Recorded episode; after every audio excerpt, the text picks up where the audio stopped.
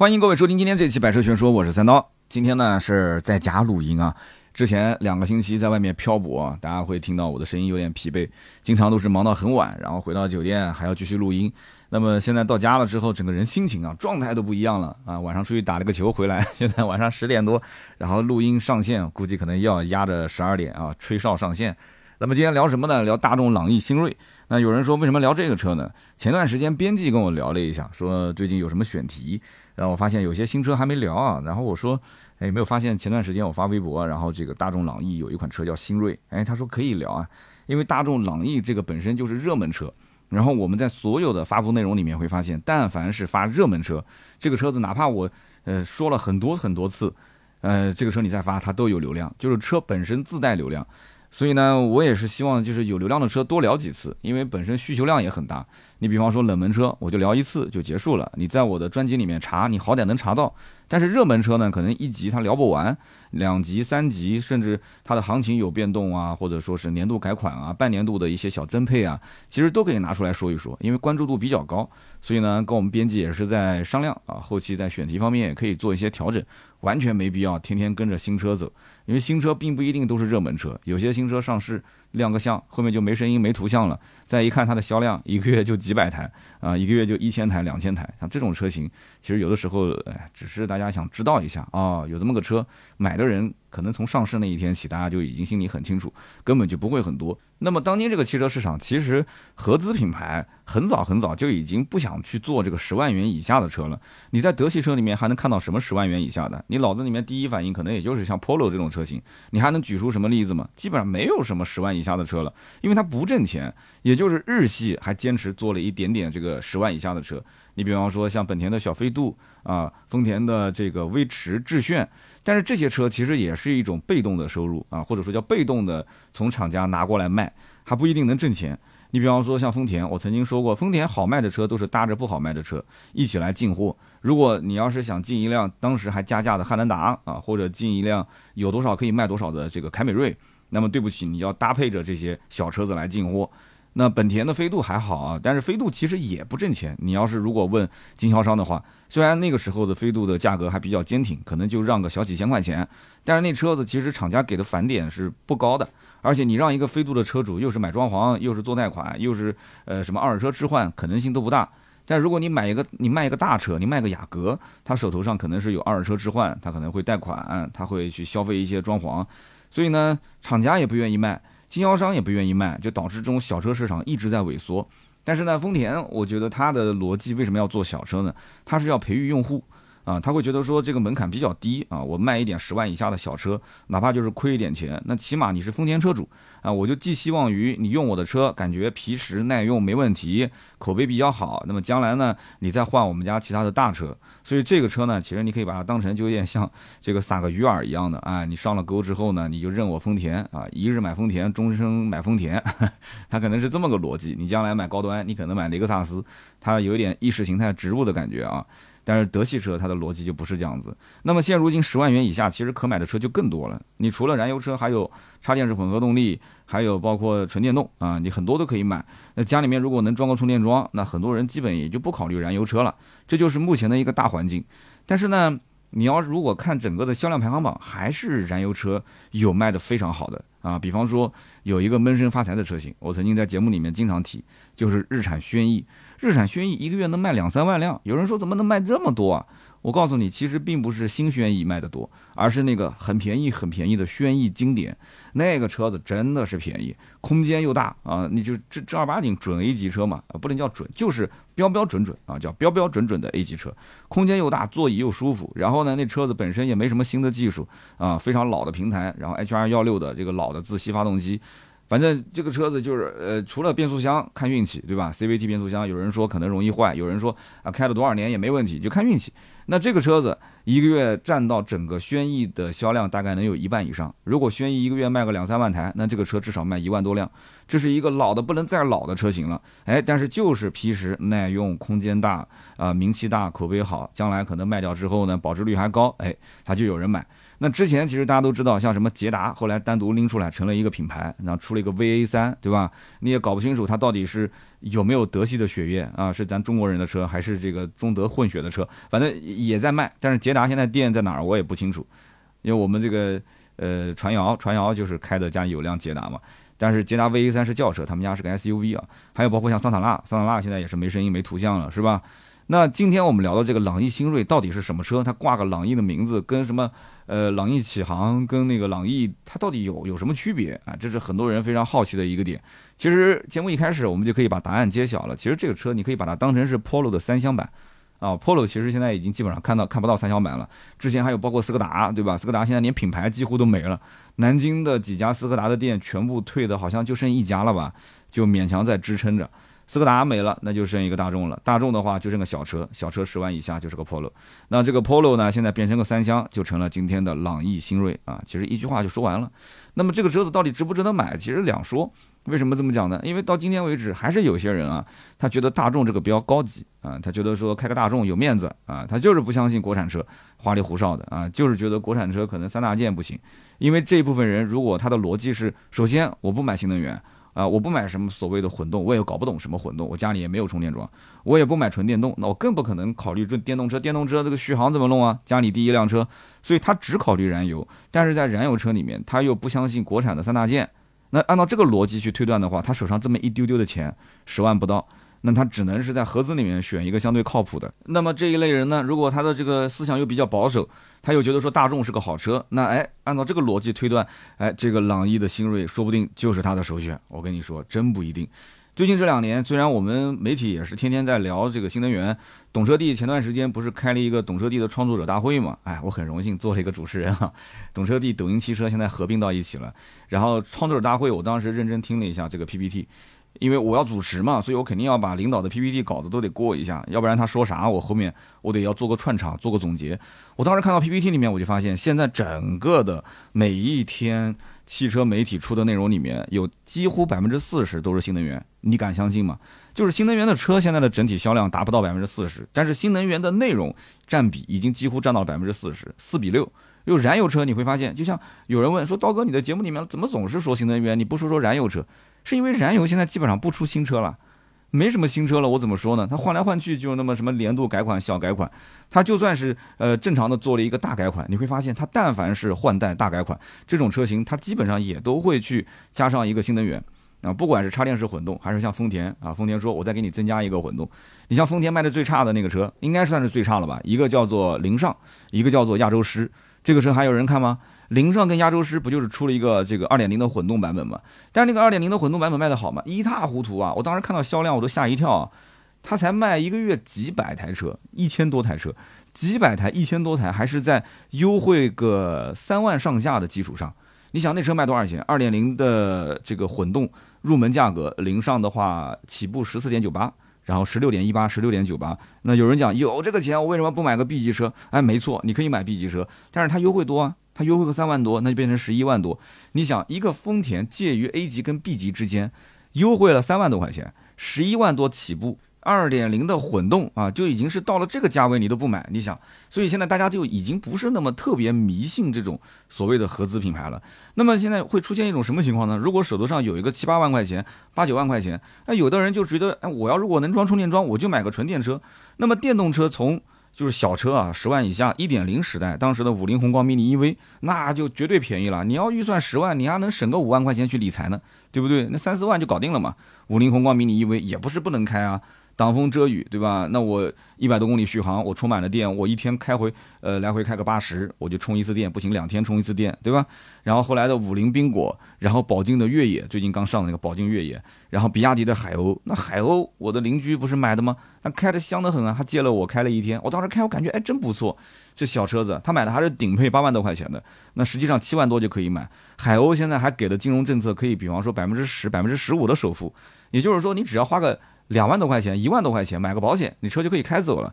然后后面剩下来就贷款，对吧？贷款它好多金融方案，你反正就很复杂，就很多一些店有的是提供那种就是等额本息，有的是你只要还利息就可以了。然后到了最后一年，你可以直接把尾款给还了。各种各样的方式，金融方案，那这个入门门槛很低啊。我有个七八万块钱，我为什么一定要买燃油车呢？还有包括像领跑 T 零三、哪吒 V 啊、吉利的熊猫 mini、长安的糯玉米这些小车。那有人讲说这车太小了。这个车这么小，我这家里人多，你家里人多坐不下吗？啊，你又不是相扑，你坐不下吗？我跟你说，这车真的坐进去，你会发现空间不小，真不小。我就不讲夸张的，哎，你就拿这个比亚迪的海鸥，你信我一次。你别看这个什么朗逸、新锐，看上去挺大的，这个车其实比正常的朗逸还是小一圈。你到这个车的后排坐一下，然后你再去这个比亚迪海鸥的后排坐一下，你要告诉我说比亚迪海鸥太小了，我根本就坐不下，你绝对是。昧着良心讲话，我跟你说，这车真的空间是不小的，因为电动车天生它是没有发动机，对吧？它也没有那么大的像燃油车的变速箱，那因此它可以有腾出很多的空间。同样的轴距，它的内部空间会大很多。所以你试以后，你就会发现，你除了这个，你想说啊，五菱宏光 mini EV 两个门，那这个车空间更小。我告诉你，当年我试这个车，我也很震惊，那么小的一台车，对吧？然后又是只有左边一个门，右边一个门，但是把门打开，把前排座椅座椅这个靠背放倒，我坐在后排发现能坐人啊。它能坐人啊，因为它几乎没有什么后备箱，它几乎没有什么后备箱，它也可以坐个四个人，没有任何问题。像哪吒 V 这种就更不用说了，哪吒 V 的空间其实一点都不小，领跑 T 零三看上去是个小车，其实也不小。所以现在的客户基本上就分成了两派啊，一派就是说啊，我有个十万八万的，我就买个新能源的小车，日常代个步啊，但前提是要有这个比较好的充电条件。但是还有一部分人就是说，我就依然要买燃油车。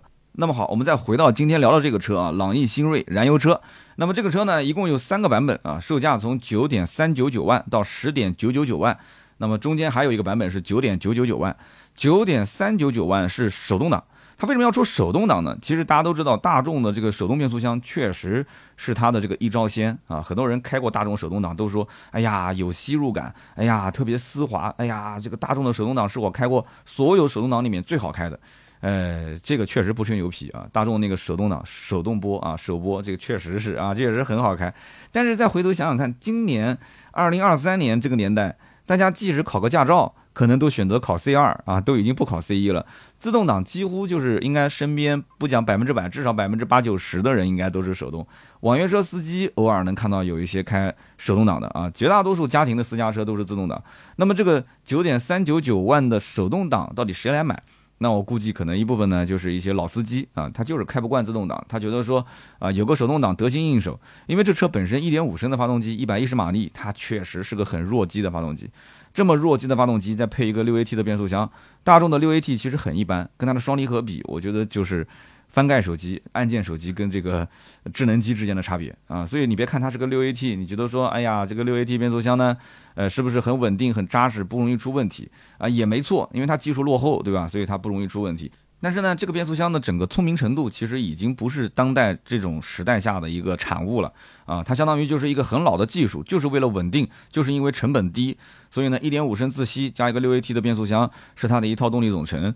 那么九点三九九万，我相信大部分人不会买手动挡，那就是九点九九九万，那就从这个价位开始，再往上就是十点九九九万高配。高配低配差一万块钱，其实配置也没差多少，所以我个人觉得还是九点九九九这个好卖。那有人讲就差一万块钱啊，那是因为你有钱。其实买这一类车型的人，我觉得还是比较抠预算的啊，比较抠预算的。差一万块钱对他来讲，他还是要去算一算啊，就这个到底性价比怎么样？如果说这些功能那些功能其实可用可不用，他宁愿省下这一万块钱，因为这个车毕竟是个过渡，可能是他人生中的一个起步啊，陪伴他几年之后呢。呃，就是相对保值一点，把它卖掉啊，然后在开的这几年当中呢，省心一点，不要出问题就可以了。那么这台车其实很多人还是关心一点，就是它是不是中国特供啊？是不是中国特供？后面我展开来讲。那么十万块钱到底买油车还是买电车？这个我们也讨论讨论吧。到后面啊，那么首先我们介绍一下这个车的尺寸。这个车呢是比朗逸要小一圈啊，朗逸新锐比朗逸小一圈。朗逸的长宽高是四千六百七十八。很很好记，四六七八一八零六一四七四，然后轴距是二六八八啊。朗逸新锐的长宽高呢是四五六幺，你看就差了很多了啊，一七四零一四九四，所以整个从外观上来讲的话，这个车明显是小一圈。所以为什么有人看到它会觉得说，这不就是桑塔纳吗？因为我们知道桑塔纳后来呃成了新款之后，车子就是定位会比朗逸还要小。朗逸因为是中国特供，它一直都是属于一个大一号的 A 加级车啊，加长加宽的 A 加级车。所以这个车的轴距刚刚没说是吧？朗逸新锐的轴距是两千六百五十一毫米啊。那么这个车子的长度是比朗逸要短了一百一十七毫米啊，要窄了六十六毫米，轴距要短了三十七毫米。所以它是个标标准准的 A 级或者说是 A 减级车啊。然后呢，朗逸你可以把它定位成是个 A 加级车。其实速腾才应该是 A 加级车。哎呀，反正这个都已经乱套了，你就这么想就可以了啊，这么理解。那这个车呢，就只能讲是勉勉强强算是一个比小车略大一点，但是呃刚刚入门到 A 级的一个轿车。所以空间方面虽然是两千六百五十一，跟这个标标准准的朗逸两千六百八十八好像也就差了三十多毫米，但是你坐进去实际观感、实际的体感，它的后排空间其实就勉强吧，只能说勉强够用。而且这个车的窄，你要关注这个点啊，它的窄啊，就是宽度是。少了六十六毫米，它窄了六十六之后呢，整个的横向的空间，你比方说家里人可能体型都比较的丰满啊，就两三个胖子，你往后这么一坐，哎，可能朗逸就舒服一点，但是呢，这个车就会相对拥挤一些，所以这都是一些细节，就像买房一样的。有人讲说九十九平跟可能一百零五、一百一十平，那不就差几个平方吗？哎，你别说，它差几个平方，它可能格局不同，差几个平方，它可能就是舒服一点，客厅舒服一点。啊，或者说是这个主卧、次卧舒服一点，或者就是它的卫生间空间更大一点，手脚胳膊你就不会那么压抑啊，更舒畅一些。就差那几个平方，我跟你说，还就是不一样。那么其次呢，这两台车的外观跟内饰设计其实也是差了一代啊。外观上面来讲的话，其实呃，你看它的整个的侧面车尾，不管是尾灯造型还是整体轮廓，还是比较像的。就是外观可能只能从车头方面去看。车头的话的话，一个是呃，像朗逸就是前脸是上大下小。然后呢，一个巨大的进气格栅，那普通版本是镀铬的，星空版本是熏黑的。那么，所以有人说那个车是什么？是小帕萨特，是吧？那这个车你就不能说是小帕萨特了，你怎么看这个车跟帕萨特就没什么关系？它的前脸是上小下大，正好跟朗逸是相反的。然后它是个小号的中网，就是以前上一代的设计啊，它的下部的这个进气口设计正好是呃跟朗逸相反的。朗逸是大嘴，这个新锐就是小嘴，小嘴其实就是上一代大众的设计语言嘛。那么内饰方面也是的啊，也是上一代的，因为现在这个朗逸的设计呢，它的中控屏幕啊就是悬浮式的啊，用一个大的中控屏啊，比方说朗逸的中高配用的就是十二英寸的，但是呢新锐就舍不得给那么好的东西了啊，它就用一块普通的嵌入式的一个屏幕，你看这也是上一代的设计啊，嵌入式屏幕。也只有呢这个八英寸啊，一个小屏嵌在里面。那么车机系统和界面都差不多啊，都是一样拉胯。呃，大众的车机系统是非常拉胯的，是吧？但是其实该有的功能也都有啊，CarPlay 啊这些也都有，勉强用用问题不大。那么在动力方面呢，其实朗逸跟朗逸新锐基本上都是一致的一点五升加六 AT 的变速箱。不过在数据方面呢，这个朗逸啊，它还有一个就是动力稍微大一丢丢。那有人讲大一丢丢是大多少呢？其实呢，我都不好意思开口 啊，我真不好意思开口。也就是马力上面多了三匹，然后呢，扭矩方面是多了四牛米，几乎就是一样，你就当做一样就可以了啊。但是呢，哎，有一点你要注意细节方面啊，就是新锐的整备质量要比朗逸轻了四十公斤，四十公斤就是八十斤，八十斤，你想八十斤一个姑娘啊，就等于车上，呃，你要如果买朗逸，相当于是一直坐这个姑娘，就是比朗逸这个新锐版本重了八十斤嘛。三刀嘛，现在是一百，我是六十五公斤吧，一百三啊，可能还差一点哈，就是三分之二个三刀啊，我再减减肥差不多。我减到八十斤的话，那就已经是，已经是个这个就跟电线杆子一样，就跟火柴人一样啊啊，不可能不可能啊，八十斤一般都是姑娘。所以同样的动力总成，新锐理论上来讲应该开起来会比它稍微轻快一些啊。那么在配置方面，朗逸跟这个朗逸新锐的差距就大了啊。你比方说朗逸新锐全系后轮还是鼓刹。都二零二三年了，我的妈呀！一个十万块钱的车子配的是鼓刹，我想问大众，你要不要再出来解释一下？就像那个 ID 系列用鼓刹，说嗯，我们用的是那个呃最新的科技，对吧？这个电动车不需要有那么好的这个刹车制动系统，鼓刹完全够用。那这个呢？这个呢？这个哦，这我觉得也能解释，一点五升嘛，对吧？一点五升加六 AT，一百一十匹，这个动力本身就很弱鸡，所以呢，给你个鼓刹也够用啊，没没毛病，没毛病，这个逻辑啊。非常自洽，非常自洽。然后呢，用的还是这个传统的机械手刹，所以你一看鼓刹、机械手刹，然后车内满满的硬塑料，你就知道这车本身定位就是一个极其入门的这样一个定位。那如果说你本身对于大众这个标，它就就很值钱啊，你觉得八万、九万、十万买个大众，你还觉得是占到便宜了啊？你不在乎这些东西，那 OK OK。完全没毛病啊，完全没毛病。但是从我角度来讲，如果是换做我，我打死都不会买这个。二零二三年的，我买个鼓刹，我买个机械手刹，我毛病吗？我是，我肯定不会考虑这个。我为什么要买它？我为什么要买它？我就图它不坏吗？我就是图它是一个大众的标吗？我从来不迷信这些东西啊。我宁愿去买一个电动车。如果我电动车实在充不了电，我哪怕我去我去看一看隔壁有没有这种插电式混合动力车型，九万九千八的秦 Plus DM-i 不能买吗？啊，你告诉我它不能买吗？我宁愿贷款买一个高配的混动，我也不可能全款去买一个朗逸的新锐，对吧？我我甚至于我就是买个朗逸，我也不会去买朗逸新锐。我的妈，就冲这个东西，什么什么电子手刹也没有，对吧？机械手刹，然后呢，碟刹也没有，还是个鼓刹。方向盘还是塑料的，座椅还是手动的，对吧？那空调也是手动的。我的妈，这这些配置你能看得下去吗？你要能看得下去，只能说一句话：你是大众粉丝，你是绝对的大众粉丝。这个车反正总结下来就是，除了代步以外啊，别的任何舒适性的配置一个都没有。而且它那个前排的座椅一看就是那种一体式的，就是头枕跟座椅连在一起的廉价座椅啊。这个座椅坐的舒服不舒服，你自己去感受一下啊。那每个人的屁股都不一样。那我要说坐的不舒服，你回头说啊，三刀你尬黑。你尬黑，那我坐的就很舒服，对吧？那你可能脂肪比我多。其实说到底了，这年头呢，有一些主观评价，我真的不敢说。为什么呢？因为最近大家也看新闻了吧，动不动啊，比亚迪起诉赔五百万，然后动不动长城起诉赔两百万、三百万、五百万，一下起诉了很多的一些这个汽车媒体。当然了，汽车媒体现在门槛确实也很低，有些人为了流量的言语呢，也确实比较偏激。像我呢，还比较中性一点啊，就是咱们说什么事情呢？呃，有一说一，有二说二。对吧？别人研究车，我研究你啊。我研究的是人，跟车呢关系不太大。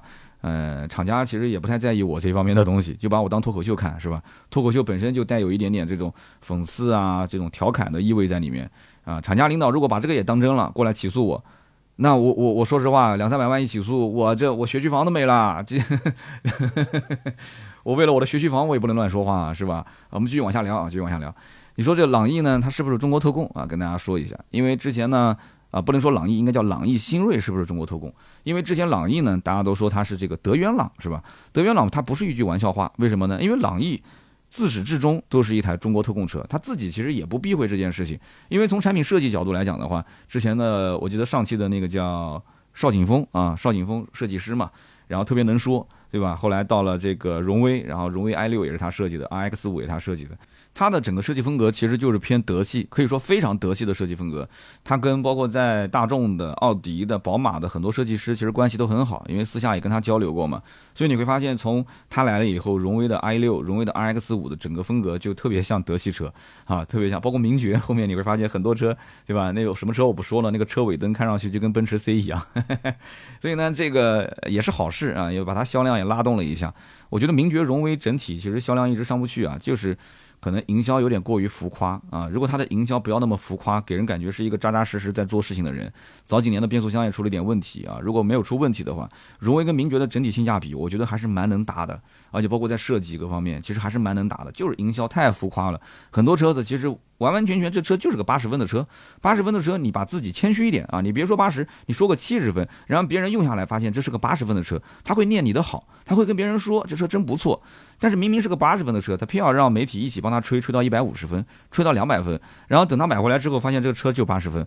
那这个就不好了，所以有的时候呢，我我我其实给荣威名爵提了很多建议，但是好像听不进去，我也不知道怎么回事。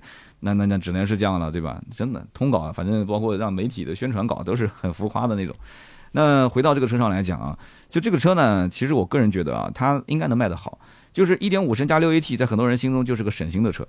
然后呢，这个高级感满满的大众的标啊，在很多人心中这个标没办法，因为毕竟大众吃中国的红利那么多年啊，然后呢，在中国挣了那么多钱啊，很多人一直以为开大众的都是有钱人。到今天为止，有些人其实心里面还是这么认为，觉得开个大众混得好是吧？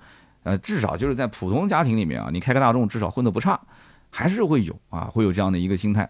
那么你愿意花个十来万块钱的预算？然后在朗逸上面，朗逸其实这在中国十来年卖的真的非常不错，一直销量排行榜都是前三。朗逸其实优优惠完的价格也就是十万出头，然后呢卖了超过五百万，又出了一个叫五百万的纪念款，对吧？五百万款，那朗逸的五百万的这个版本呢，也是增加了一些配置，那卖的就更好了。所以朗逸的销量基本上就是靠这些中低配的车型一直撑在那个地方。朗逸启航其实卖的没有像这个轩逸的经典啊那么好。因为什么呢？因为朗逸的启航优惠完的价格其实也很便宜，但是我不知道为什么，就大众的人可能会觉得说，我买个朗逸启航上一代的产品，我不如买一个朗逸的这种新款。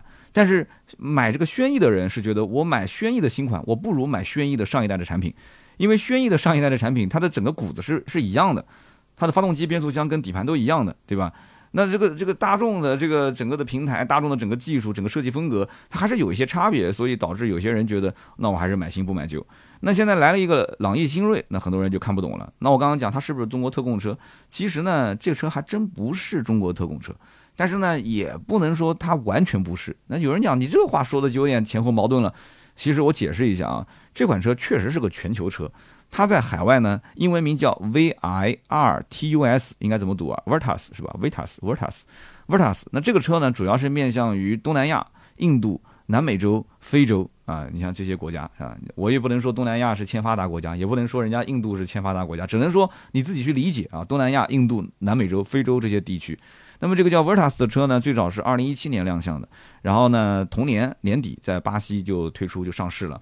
那目前上汽大众引进的是第二代的中期改款车型。那么之所以它的车身尺寸会那么小，因为它就是基于 MQB A 零的这个级别啊这样一个平台开发的，所以它跟 Polo 就是兄弟车型。所以我刚刚前面说了嘛，它就是个 Polo 的三厢。这个车子在南非市场，这个 Vertus 其实就叫 Polo Sedan。是个 Sedan 什么意思？S E D A N 就是小轿车的意思嘛，就是 Polo 的小轿车，Polo 的三厢版，所以它的尺寸相当于就是上汽大众直接拿过来国产啊，直接拿过来国产，咱也不去做什么所谓的优化啊，或者说是加长啊、拉个皮什么的，直接卖，直接卖呢也不影响其他车型，然后挂个朗逸的名字啊，提升一下销量。这个产品说白了就是啊，在之前那些经济欠发达的地方啊去卖，然后拿到中国来去下探市场，用于去提高销量。说实话，燃油车现在已经进入一个尾声了嘛，啊，就是还能撑多久也不清楚。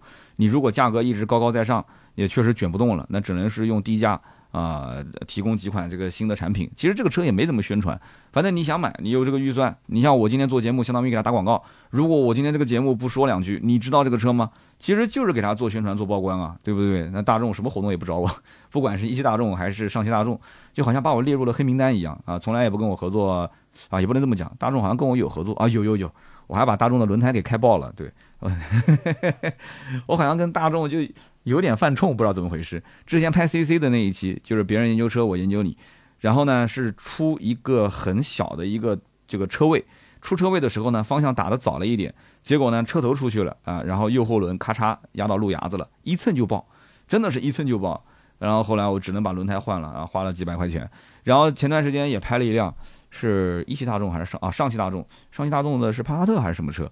然后也是在路上开，已经拍完了，快结束了。然后路边停车，我就想靠路牙子近一点，结果呃右前轮蹭了一点点，就蹭了一点点路牙子，嘣就爆胎了，立刻就亮了这个叫胎压检测的这个黄色的灯啊啊胎压的故障灯。然后下车一看，轮胎直接就爆掉了啊！所以说这个怎么讲呢？好像有一点点犯冲。所以大众的车主，你也可以聊一聊啊，你的车子有没有过蹭路牙，一蹭就爆？对吧？蹭路牙，不管是轮胎还是轮毂，我也不是其他车没蹭过，就蹭了。啊，有人讲三刀，你水平怎么这么差？我天天开车啊，我几乎天天开，我开不同的车每一次，而且拍摄视频的过程中又那么紧，就时间很紧，而且经常还会动态试驾这个那个的，就是偶尔开个小差啊，怎么样，很正常嘛，对吧？你车手也有冲出赛道的时候啊，所以呢，就我感觉其他的车的蹭它也不会爆，那大众的车轮胎怎么一蹭就爆了啊？大家有大众车主可以一起来聊一聊。啊，那么刚刚把这个事情已经说得很清楚了。这台车子其实也不能完完全全算是中国特供，人家在海外也有啊，在南非市场其实也是叫做 Polo Sedan 啊，在海外叫 Virtus V R R T U S。那么现在在国内哎挂在朗逸的名下，那这个名声就不用愁了嘛，只要是叫朗逸，肯定就好卖，对吧？即便它不是中国特供，但是呢，这个车子其实我个人感觉啊，它依旧是跟德国大众没什么关系，它不能算是血统纯正的大众车。就其实啊，这个新锐和朗逸的关系和朗逸启航的关系，呃，还真的不太一样。因为朗逸启航就是老一代的朗逸，相当于是两代同堂销售。但是朗逸新锐，你应该把它理解成是个全新车型啊，就是个 Polo 三厢版。那么它是个全新车型，只是为了好卖，所以才挂在朗逸的名下。所以很多网友说朗逸新锐是新款朗逸启航，这个话是不对的。在国内，应该准确的说法，应该它是新款的桑塔纳。所以，朗逸新锐和朗逸虽然都叫朗逸，但不是一台车，这一点一定要再确认一遍啊，不是一台车，只是挂个名字。那么有人讲说，这个产品应该怎么选呢？呃，怎么说呢？一共是三个配置，非常好选，九点三九九万，对吧？这个是手动挡，那你开不开手动自己定。然后九点九九九万自动挡低配，十点九九九万自动挡高配。后期的销量呢，我个人觉得啊。就这个车现在优惠大概在一万多块钱，接近两万块钱。呃，如果按照之前朗逸启航的优惠来讲的话，应该接近三万是没有问题的。所以这个车子如果裸车价在七万上下，那我个人觉得是 OK 的啊。七万块钱上下买个大众，对吧？空间呢勉强也够用，配置呢反正该有就有就行了，也不要多多想，对吧？那落地在八万多块钱，九万不到，呃，有很多家庭其实能出得起这个钱，家里的第一辆车想买一个大众的车是 OK 的。那么如果是有些人，就像我刚刚讲的那个思路，你确定要买燃油车，对吧？然后呢，你确定要买大众，你都已经在八九万的这个预算了，你干脆我宁愿贷款，我买个朗逸，我也不会说全款去买个朗逸新锐，就这个逻辑，就是产品的定级不仅仅是空间，就是整个包括在。呃，零部件的采购、生产的工艺的这种角度来讲，就品控各方面，我觉得级别更高的一定是比级别更低的这个产品会好很多。所以能往上一个级别购，就尽量往上一个级别购。你实在是够不到。说实话，其实市面上还有很多车可选，你为什么一定要就是摁着头皮去买这个呢？对不对？我们再换句话讲，你说之前的那个两代同堂的啊，老一代的车型朗逸启航，朗逸启航从二零一九年之后就再也没有改过款了啊，什么改款也不改了，但是这个车子依然卖得好。其实大家就是图的性价比。呃，就是什么技术落后这些咱都不谈，是吧？毕竟是个大众，但人家空间其实也还可以啊。它只不过是老一代的车型，然后自动挡的风尚版卖的也不错，定价十一点二九万，终端优惠呢大概在我刚刚说三万都说少了，这车应该能优惠到三万五到四万。你想三万多块钱，三万五到四万，这车才多少钱？才七万多，八万不到的裸车价，八万不到的裸车价落地也就在九万以内，所以对于很多家庭就非大众不买的人来讲。不到九万提一台大众是很划算的事情啊！车头有大众标，动力总成一点五加六 AT，虽然很弱鸡，但是他会觉得说，哎呀，就反正能开就行啊，油耗也还可以，呃，好歹有个空调，有个倒车雷达，有个收音机，够了，够了，够了，要求不要太高，只要有个标。所以虽然朗逸启航什么都没有，但它这个标挂在上面，车架摆在那边，有些人能接受。但是朗逸的这个新锐，我个人觉得啊。首先，它不是根正苗红的朗逸，听清楚了，我没说不是根正苗红的大众，它都不是根正苗红的朗逸，对吧？大众你说跟德系血统有没有关系？呃，你要说平台是有关系，但是你要说车型的定位定义上来讲，还是有点差别。那么作为一个新车，现在优惠只有一万多两万块钱不到，那你说落地将近十万，这不老子进水了吗？买这个车，这台车子一定是将来优惠到了个三万上下。三万出头，我觉得去买它才有意义。你现在十万上下，你说你去买那个朗逸的五百万的这个版本，就朗逸五百万款，也就是十万出头啊。你为什么不去买新朗逸呢？那个也不叫新了，就是你为什么不买真正的朗逸呢？为什么要买它呢？没什么优惠，买它干嘛呢？所以我刚刚跟这个二网也聊了一下，我看了一下二网的整个的一个报价，这个车子的整体销量确实也不咋地。跟销售也沟通了一下，小谢不是探店，探店回来之后跟我讲，这个车目前来讲销量。包括产能都还没有完完全全起来，那也都是在等，对吧？厂家也在等，先过一个尝鲜期，能割一个韭菜是一个韭菜，然后等到尝鲜期过了之后，啊，然后再开始慢慢把价格往下降。他也不可能打广告告诉你说啊，我们降价了，他肯定也是一点一点调嘛，一万五到两万，两万到两万五，然后两万五到三万，这个周期呢，我估计可能你要如果着急，那没办法了，可能七八九不一定。应该讲要到年底，年底有可能冲一波量，或者就到明年年初了。那大众的降价整体的节奏还是比较慢的啊。虽然说大众的经销商很多，价格很卷，但是这个呢还是看货源。如果厂家的前期的排产，它本身量就不大啊，它可能还是捡着这个挣钱的朗逸来去生产。那这个产品呢，它就是慢慢的产，而且呢本身这个说实话，大众呢也是比较有想法的，就是这种车子价格比较低的，如果卖的多了，对它的整个品牌影响力啊。也会影响比较大。如果满大街都是朗逸的这种低配车型，你想，你对于大众的这个印象是多少万的车啊？啊，大众，我刚刚前面有个哥们儿买了一个新锐，他才花了多少钱？才花了九万不到，那好像裸车价才七万多块钱。如果一台两台还好，你要身边都是开这个车的，那对不起，那大众等于七万多，七万多等于大众，他还卖什么车？还卖什么途昂啊？他还卖什么途观 L 啊？他还卖什么帕萨特、迈腾啊？不要卖了，对不对？还往上冲，冲什么冲啊？不要冲了，这这肯定就牌子就垮了嘛。这种前期的失败案例不是没有，你比方说雪佛兰，雪佛兰不就是吗？啊，家里面明明有那么大的皮卡啊，明明有这个科尔维特的这个跑车，你完完全全哪怕不是自己卖的，你可以放到展厅里面嘛，对吧？你就平行进口就是了。平行进口这种事情也不是没有，你比方说前段时间刚刚推出市场的那个广汽三菱，我之前不聊过吗？广汽三菱不是自己也搞了个平行进口嘛？L 两百皮卡。又不是不行，L 两百皮卡放过来放到展厅里面，那这气势就完全不一样了。你雪佛兰也可以啊，你就完完全全我就是不卖，我就展示可以吧？我把我雪佛兰的带着我的标的，科尔维特其实也可以算雪佛兰嘛，你就放到这展厅里面，那整个展厅的调性就不一样了。结果不行，他偏要卖乐风，他偏要卖赛欧。结果呢，这个小车子就卖爆了，卖爆了是好事吗？不是好事。这种小几万的雪佛兰满大街都是，大家对于雪佛兰的产品印象啊，就会越来越低，越来越低，其他车就卖不出去了，好吧，就不多解释了。那么至于和同价位的产品该怎么去选啊，竞品车怎么选？其实我觉得啊，跟它相近的合资产品主要应该有两个，一个就是刚刚讲的那个日产轩逸的经典，我前面已经说了很多了啊，就不再解释了。反正十万块钱以下那车卖的非常好，一个月都是一万多的销量啊。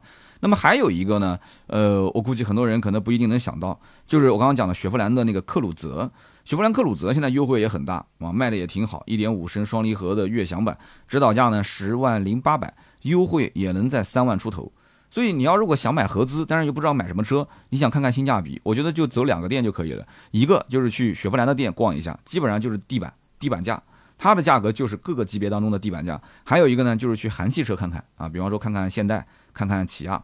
那个基本上也都是合资的地板价，那么这个你想，呃，克鲁泽，克鲁泽现在优惠完的价格大概七万上下，啊，落地大概也就九万左右，性价比我觉得也是相当可以。那轩逸刚刚前面讲为什么卖得好，其实轩逸的整个的长宽高，如果跟我们刚刚讲的这个朗逸、新锐去比的话，轩逸的经典就是那个老老掉牙的这个上一代车型，其实都比它要大一圈，长度要比它长七十毫米，轴距要多出四十九毫米，对吧？那么就是轩逸这个我们讲就是马路上面的三大妈。就这么弱鸡的1.6升的发动机，它也比朗逸的新锐多了十二匹。我的天哪，这就是互相之间摆烂了嘛！而且我再告诉你啊，轩逸经典的后轮还是碟刹，哎，你还别说日系车的配置低，人家还是碟刹。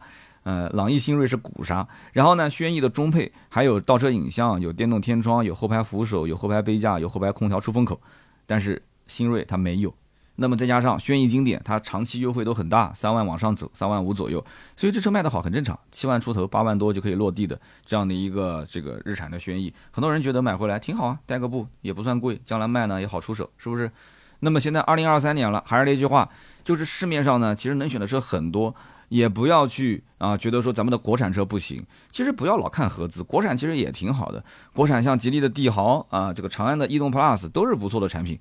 你要如果说真的手上有个十万左右的预算，你甚至其实都可以看吉利帝豪 L 的那个，就是叫 Hi-P 版本，是什么版本呢？就是插电式混合动力，我觉得很划算啊，一百公里的纯电续航，呃，然后起售价在十万五千八，呃，好像现在没什么优惠就是了。应该也可以谈一点点吧，不多。然后这个车发动机是一点五 T 的，那这动力就随便吊打啊，四缸一点五 T，然后还可以用油也可以用电，对不对？用油你就可以去亏电开，然后省油。如果用电，那纯电开就几分钱一公里。你不管是动力还是经济性，那都是吊打朗逸、新锐啊。然后还有什么车？我前面提到的就不用说，这车肯定都知道嘛。比亚迪秦 PLUS DM-i，九万九千八起售，直接卖爆。啊，一样的吗？充满电当电车开啊，没电亏电的话，油耗也就是五到六个油，一公里三四毛钱，也是非常的划算。所以这都是可以选择的。我就搞不懂这么多车可选，为什么一定要去买朗逸的新锐呢？是不是？那么十万以内的纯电的小轿车也有很多，只不过看上去小了一点啊，像五菱的缤果、比亚迪的海鸥、宝骏的越野、五菱宏光 mini EV，对吧？这我就不展开了。反正我就觉得说，就十万以下的呢，可能在很多家庭里面呢，觉得说，呃，它可能不是一个传统的我们意义上的代步工具，甚至就感觉就不像是个传统意义上的车。就在今天为止，很多人还觉得说三厢车才是车，两厢车啊都不像是个车啊。有些像我记得福建的一些地方的人，包括像呃稍微有一些就偏一点的地方的人，他也都会这么认为啊。福建是福建当地人跟我讲的，说在他们当地，你开个两厢车你都不好找媳妇儿。哎，我就想问问福建当地人啊，现在是不是还是这样？这是当年我跟一个粉丝聊天，福建人跟我讲的，说在我们当地呀，两厢车都不算车。还有就是我知道一些这种三四五线城市也会觉得两厢车不算车，小车不算车。所以呢，这种怎么讲呢？像这种电动的小车，我不知道有没有转变一些人的观念，对吧？从传统的代步工具到你觉得说这可能是偏向于玩乐属性的小玩具，厂家呢也没办法，因为这种车呢毕竟确实很廉价。如果说就是完全从这个产品配置空间上来讲，它没有任何可宣传的点，那怎么办呢？那我只能是用这种时尚玩物的形式，时尚的这种。呃，定位，然后呢，让大家玩起来，对吧？把它造的也是很可爱，造的也是有一点像越野派，是吧？像那个越野就是越野派。然后呢，给它搞点小改装，哎，换换轮毂，呃，改改色，搞搞贴花，凹凹造型，找点网红，啊，基本上就走这个路线。现在的纯电小车基本上就是小一点的也能接受。呃，如果太大呢，就可能失去了那种可爱的那种感觉，失去了那种就玩乐的属性。就是如果说大也不大，但小呢又不是特别小，结果导致这个车又不是很可爱，那对不起，这台车子呢就处于一个很尴尬的位置，它的这个廉价感就会显现出来。反而做小了之后呢，把它搞得造型很可爱呢，你会觉得说我就不把它当成是个使用工具来用。啊，但是日常代步呢也可以，也没有问题。所以呢，为什么现在你会发现小车反而是造的小，它卖的更好？其实主要还是因为小可爱，然后呢颜色很跳，对吧？它就掩盖了它的低廉，掩盖了它的成本。呃，不管怎么讲，反正这种小车根据自己的需求来吧。啊，如果你们家确实是第一辆，我也不是很推荐这种呃电动小车，因为续航毕竟都比较短。啊，少则才一两百公里，多则也就是三四百公里，然后再打个折，打个七折，打个八折，也就是两百多公里的续航啊，四百公里的续航，也就是开个两百多嘛，对吧？行啊，那么节目的最后呢，反正还是一句话，你一定要买这个车子呢，我个人推荐就是买个中配。中配的版本呢，也就是自动挡的入门版啊，相当于是这个九万九千九，你可以得到 LED 的大灯、定速巡航、八英寸的中控屏、CarPlay 也有了，车联网呢就哎呦，就你知道的，大众的车联网就那么回事嘛，也有了。然后六个安全气囊啊，起码不管是主被动安全，也多少有那么一点点，对吧？倒车雷达啊，全车的车窗一键升降，这个我都不好意思说出口，但是有的车确实没有啊。那么这些呢，也算勉强能用，勉强能开了。啊，你要如果把它当成一个纯粹的实用工具，而且希望贴个大众的标，那我也不劝你了。但是呢，还是那句话，今天呢，我脑子里面能想到的十万上下的车，我基本上该说的也都说到了啊。销量比较好的，那特别冷门的一些，咱就不去说了，对吧？